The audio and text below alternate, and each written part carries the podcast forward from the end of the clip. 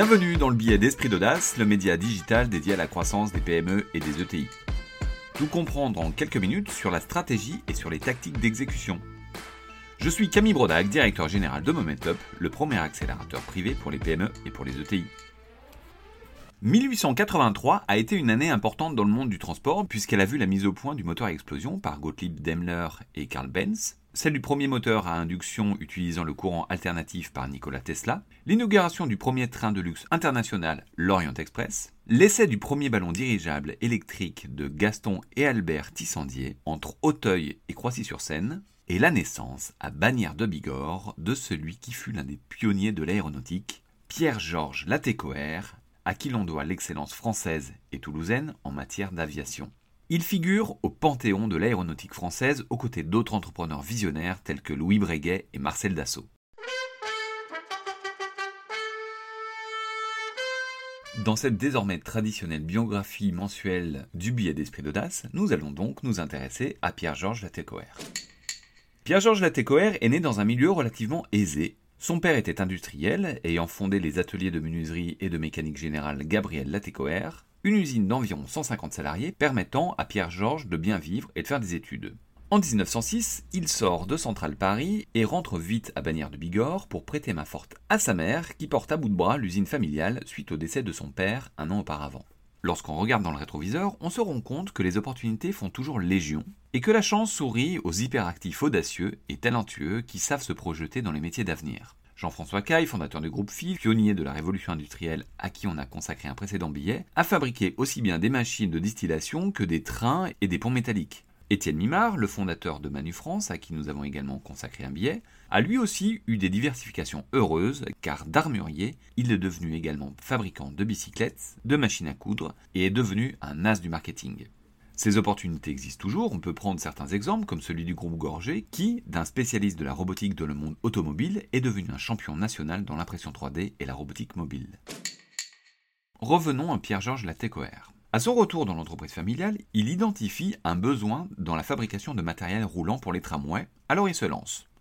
Il remporte d'abord le contrat des tramways de Bigorre, puis de la côte basque, puis un énorme contrat avec la compagnie des chemins de fer du Midi, lui garantissant un volume de 10 000 wagons de marchandises. Pour compléter sa capacité de production, il crée une usine à Toulouse, l'usine du pont des Demoiselles. Les choses se développent fortement. 1914, la guerre éclate. Malgré le fait qu'il soit réformé à cause de sa vue, Pierre-Georges s'engage dans l'artillerie. Il reste finalement 4 mois, l'armée jugeant qu'il serait plus utile en tant qu'industriel que militaire, car la guerre nécessitait une industrie robuste. Ça a plutôt été une bonne décision car il remplit son rôle et commence à fabriquer des obus et des cellules d'avion dans l'usine de Toulouse. En 1917, il recrute un jeune ingénieur brillant, Marcel Moine, qui restera à ses côtés pendant des années. Là où l'ATCOR portait la vision, Moine portait l'ingénierie et la technique. À la fin de la guerre, en 1918, son usine fabrique 6 avions par jour. Bon, 18 encore, la guerre est finie, la société s'est bien développée grâce au conflit, mais se retrouve avec une centaine d'avions sur les bras. Qu'en faire? À cette période, l'aviation connaît un grand boom. Les technologies, autonomie et fiabilité des avions s'améliorent. Un désormais célèbre industriel américain nommé Henry Ford, fondateur du constructeur automobile du même nom, a également été moteur dans ce développement de l'aéronautique aux États-Unis. Donc après la Première Guerre mondiale, il est temps de créer des lignes aéropostales et d'y recycler le stock d'avions. Pierre-Georges Latécoère crée une société qui prendra plus tard le nom mythique de l'aéropostale. Les pilotes de sa compagnie arrivent non sans difficulté à relier Toulouse à Casablanca au Maroc, Dakar au Sénégal, Recife au Brésil et Buenos Aires en Argentine. Bon, ce n'était pas des directs car il y avait plein d'escales, mais la communication s'accélère et le monde s'ouvre. Cette révolution se fait grâce à l'industriel qu'est la TECOR, mais aussi grâce à des pilotes qui payent parfois de leur vie cette avancée à cause de matériel pas forcément toujours fiable ou d'événements plus rocambolesques et dramatiques comme des captures par les tribus morts en Afrique. Parmi ces pilotes, on retrouve des anciens pilotes de guerre, mais également une génération plus jeune, avec quelques noms désormais connus comme Jean Mermoz et bien entendu Antoine de Saint-Exupéry, qui s'est inspiré de sa vie de pilote de l'aéropostale dans son roman Vol de nuit. Homme d'affaires, pour financer l'activité de l'aéropostale, Pierre-Georges Latécoère vend dans les années 20 ses activités ferroviaires à la société Lorraine Dietrich. Pour la petite histoire, Lorraine Dietrich sera ensuite reprise par le fabricant de moteurs Gnomeron, qui sera racheté par l'État au sein de la SNECMA, qui, après sa fusion avec sa GEM en 2005, deviendra le groupe Safran. En 1927, Pierre-Georges Latécoère vend la société aéropostale à un homme d'affaires, Marcel Bouilloux-Lafont, qui continue son développement. En 1930, la société possède un aéroport à Toulouse, exploite 17 000 km grâce à 80 pilotes, 250 mécaniciens, 53 radios, 250 marins, 218 avions, 21 hydravions et 8 navires. Le développement fulgurant de l'aéropostale est stoppé net par une affaire politico-judiciaire impliquant Marcel Bouilloux-Lafont. En gros, la crise de 29 a fragilisé la société qui était sous perfusion de fonds publics, et les autorités se sont rendues compte que Bouilloux-Lafont a employé les fonds pour verser des pots de vin aux autorités brésiliennes et argentines. Vu que Bouilloux-Lafont était également engagé en politique, l'affaire fit grand bruit et la société fut liquidée et reprise à la barre par l'État au travers d'une société publique nommée la Société centrale pour l'exploitation des lignes aériennes, qui sera par la suite renommée Air France. Après ces deux sessions, Pierre-Georges Latécoère garde les activités de fabrication d'avions et notamment les hydravions. Ils sont de plus en plus gros, permettent de faire voler de plus en plus de monde et de plus en plus loin.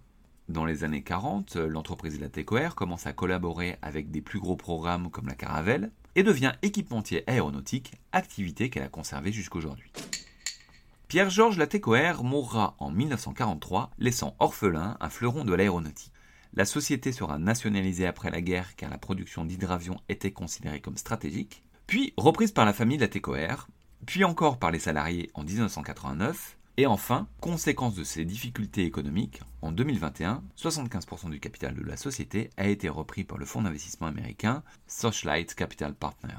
Aujourd'hui, la société réalise environ 400 millions d'euros de chiffre d'affaires et emploie près de 5000 personnes dans une dizaine de pays et reste un fleuron de l'aéronautique. Pierre-Georges Latécoère a été un entrepreneur visionnaire de l'aéronautique. Son audace se résume finalement à une des citations qu'on lui connaît. J'ai fait tous les calculs, il confirme l'opinion des spécialistes. Notre idée est irréalisable. Il ne nous reste plus qu'une chose à faire, la réaliser. Ce billet a été fait en collaboration avec Momentup, le réflexe croissance des PME et des ETI. Un grand merci aux équipes pour m'avoir aidé à le préparer. Si vous avez des problématiques de croissance, que ce soit de la croissance externe, croissance organique ou croissance collaborative, vous trouverez un lien Calendly vers mon agenda en commentaire de ce billet afin que nous puissions prendre quelques minutes pour en parler. Ce billet est disponible sur toutes les plateformes de podcast et relayé sur les réseaux sociaux, notamment LinkedIn. S'il vous a plu, n'hésitez pas à vous abonner, le noter sur les différentes plateformes de diffusion, en parler autour de vous et nous laisser des messages et suggestions. À la semaine prochaine!